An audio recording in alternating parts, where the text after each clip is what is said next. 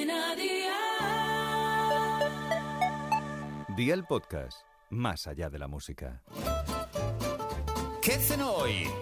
Con Masito. Hola familia, estos tomates que os propongo hoy van a volar de vuestras mesas. Y es que la verdura rellena siempre es un éxito. Así que vea por la libreta y toma nota de los ingredientes que te doy la receta. 200 gramos de champiñones limpios y laminados. 200 gramos de gambas peladas sin tripa y cortadas en trozos muy pequeños. Dos puerros cortados en tiras finas. Dos cebollas cortadas en láminas finas. Sal, pimienta, 6 tomates medianos, 60 mililitros de nata de cocinar, 50 mililitros de salsa de tomate y aceite de oliva virgen extra. ¿Empezamos con la preparación? Pues venga, ¡al lío!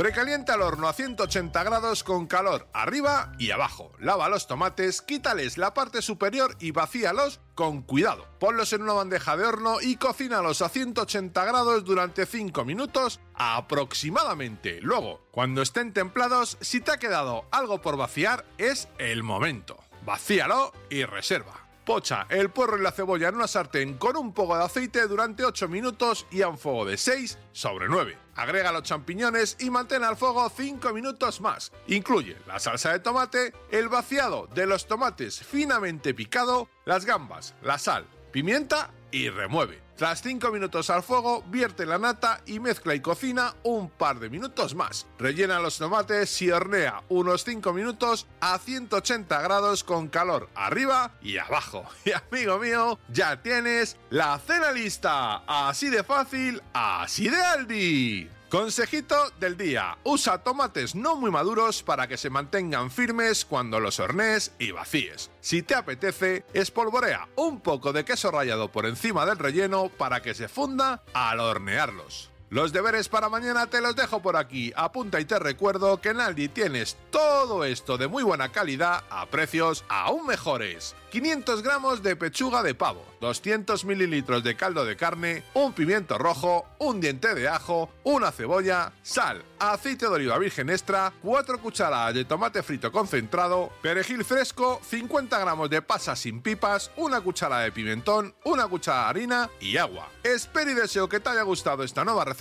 y que te suscribas al podcast. Ya sabes que es gratuito. No olvides compartirla con tus familiares y amigos y te espero mañana. Recuerda, paso lista.